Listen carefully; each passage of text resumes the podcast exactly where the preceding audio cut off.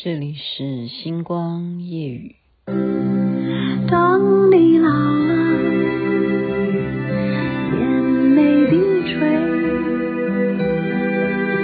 灯火昏黄不定，风吹过来，你的消息，这就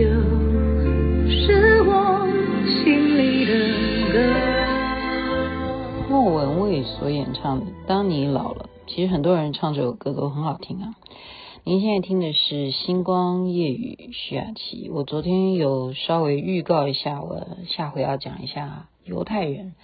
为什么要讲犹太人呢？其实之前已经讲过了十句话。那那时候 Brandon 也提醒我，那个是塔木德。其实塔木德这是犹太人的圣经啊。什么叫圣经啊？其实不是真的要信神的那个圣经，是因为他们祖先流传下来的一些语录，啊语录，所以塔木德就是犹太人他们的智慧的一个语录。那么，到底为什么要再一次的讲犹太人？我们就来看看好了，世界上面重要的一些产品的发明者，其实都是犹太人。先举例几个好不好？石油大亨是犹太人，然后谁呀？脸书现在不管它变成什么了，好，脸书的祖克伯也是犹太人，Bill Gates 比尔盖茨是犹太人，Chanel Chanel 这个品牌的发明者是犹太人，你吃的麦当劳是犹太人发明的，你喝的星巴克它的发明人也是犹太人。然后还有花旗银行也是犹太人，巴菲特股神也是犹太人，那还有好多其他的。真的，犹太人为什么可以掌握世界上面重要的经济，跟他们的塔木德真的有关系。他们的塔木德就是一种教育科的教育，呃，教科书，就是他们是用这样子的法则在教育孩子。我们从几件事情啊，叫做什么？呃，实用主义上面来讲，实用主义就是犹太人他们非常不会喜欢买名牌，因为他们认为那是很奇怪的事情，只是绣两个字，比方说，嗯、什么牌子只有两个字，或者是什么样的 logo，为什么要超过那么平常用的皮包也好或什么的？你要这么花那么多钱呢？那是非常不实用的啊！反而牛仔裤，它也是他们发明的那个有名的那个牌子，他们会觉得这个是实用，人人都穿，又不贵，然后穿到破，那然后也不会把它丢掉，会再给下面的人可以穿的人继续穿，因为真的很好穿啊，非常实用，这是一点。再来什么？他们非常重视信用。犹太人非常重视信用，因为信用关系着以后你要继续跟人家来往，所以薄利多销这种事情呢，他们不会做的。为什么？因为薄利多销会不会是因为你东西诶不太 OK，所以你要让它很薄很薄的利润，然后希望很多很多的人去买呢？这是不是有鬼啊？反映你的内心是不是有鬼？然后他们重视什么？契约。一定要把该做的事情白纸黑字写得清清楚楚。一定要合作的话，要有契约，这是他们一定要尊重的事情。再来还有什么？法律没有规定的事情，那么可以去试试看，可以去利用法律的漏洞，是可以允许的。因为我没有犯法。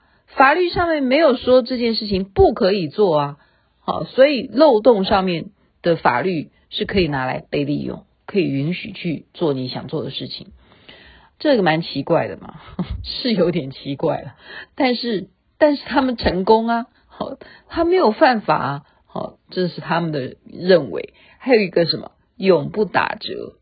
绝对不打折，因为他们非常有耐心。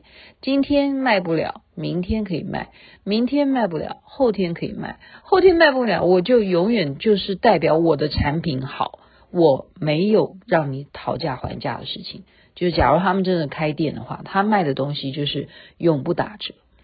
然后呢，他们呃，例如以色列啊，嗯，靠近死海，以前啊，他们很流行用死海的那个泥巴来敷脸啊，女生特别爱漂亮的话，用那样的产品好来敷脸，然后大家就争先恐后的要去那里去得到这个死海泥巴、死海泥。结果你犹太人怎么？以色列人他们就会哦，你们来比价嘛。来招标啊，看谁出的价钱最高啊！哎呀，只是一些泥巴哎，结果你知道他最后标来标去，最后得到多少钱呐？两亿呀！得到回去以后，自己再去发明你自己的化妆品哦，一窝蜂啊，一窝蜂，他就是很有耐心。其实那些泥巴值多少钱？泥巴也可以卖到两亿，天哪，这公平吗？他们就是有这种智慧，就是等你们来炒。让你们去抬高这个价钱，啊，是你们造成的，不是我。但是我知不知道什么时候该拍板说好成交？他们知道那个点，他们有这样子的智慧，有这样子的耐心啊，应该这样讲，他们有这种等待的精神，好，能够稳住自己的情绪，然后再来是什么？呃，很现实，应该这样讲吧。我们会认为叫现实，可是这在他们来讲是天经地义的事情。哦，有时候说买二手货会不会，呃，你还要负担我二手的东西是不是有问题？没这回事，二手的你买回去啊，你千万不要跟他们买二手货，因为二手货卖掉就是卖掉。因为那个二手可能是他因为很勤俭的关系，他都不知道已经用了多少年，他卖给你的二手，然后即使你买回家了，就是你的了，然后坏掉了，他也不会帮你修理的。千万不要去跟 犹太人买二手货。然后还有什么？带朋友要去找犹太人翻译，那真的是朋友啊！朋友是犹太人找他，呃，哎，我有一个朋友，他讲的话只有你听得懂。然后东方人去坐了两小时，在人家客厅里头聊天聊来聊去，离开的时候怎么样？他跟他要钱。他说：“我为什么要给你钱？”他说：“我刚刚在帮你翻译耶，翻译怎么会不要钱呢？”好，这就是非常的务实，这种精神很好。你到人家家做客，虽然你们是好朋友。可是他帮你在聊天的当中，他帮你翻译了你不懂的文字，这些东西就好比律师谈话费，那是要收钱的。就好比说我们去看什么，呃，上次讲催眠啊，对啊，催眠也是要钱的。你催眠多久都是要钱的，你要催眠几次都是要钱的，不像我们有全民健保哦，不是的，该买单的就是要买单，然后再来什么？喜欢失败，他们瞧不起你没有失败过的人，因为你真正失败是来自于你愿意去创新，你愿意去冒这个险，然后你经过了多少的努力，所以这样子的人是他们非常尊敬的，所以他们喜欢办聚会。办聚会的目的是要干什么？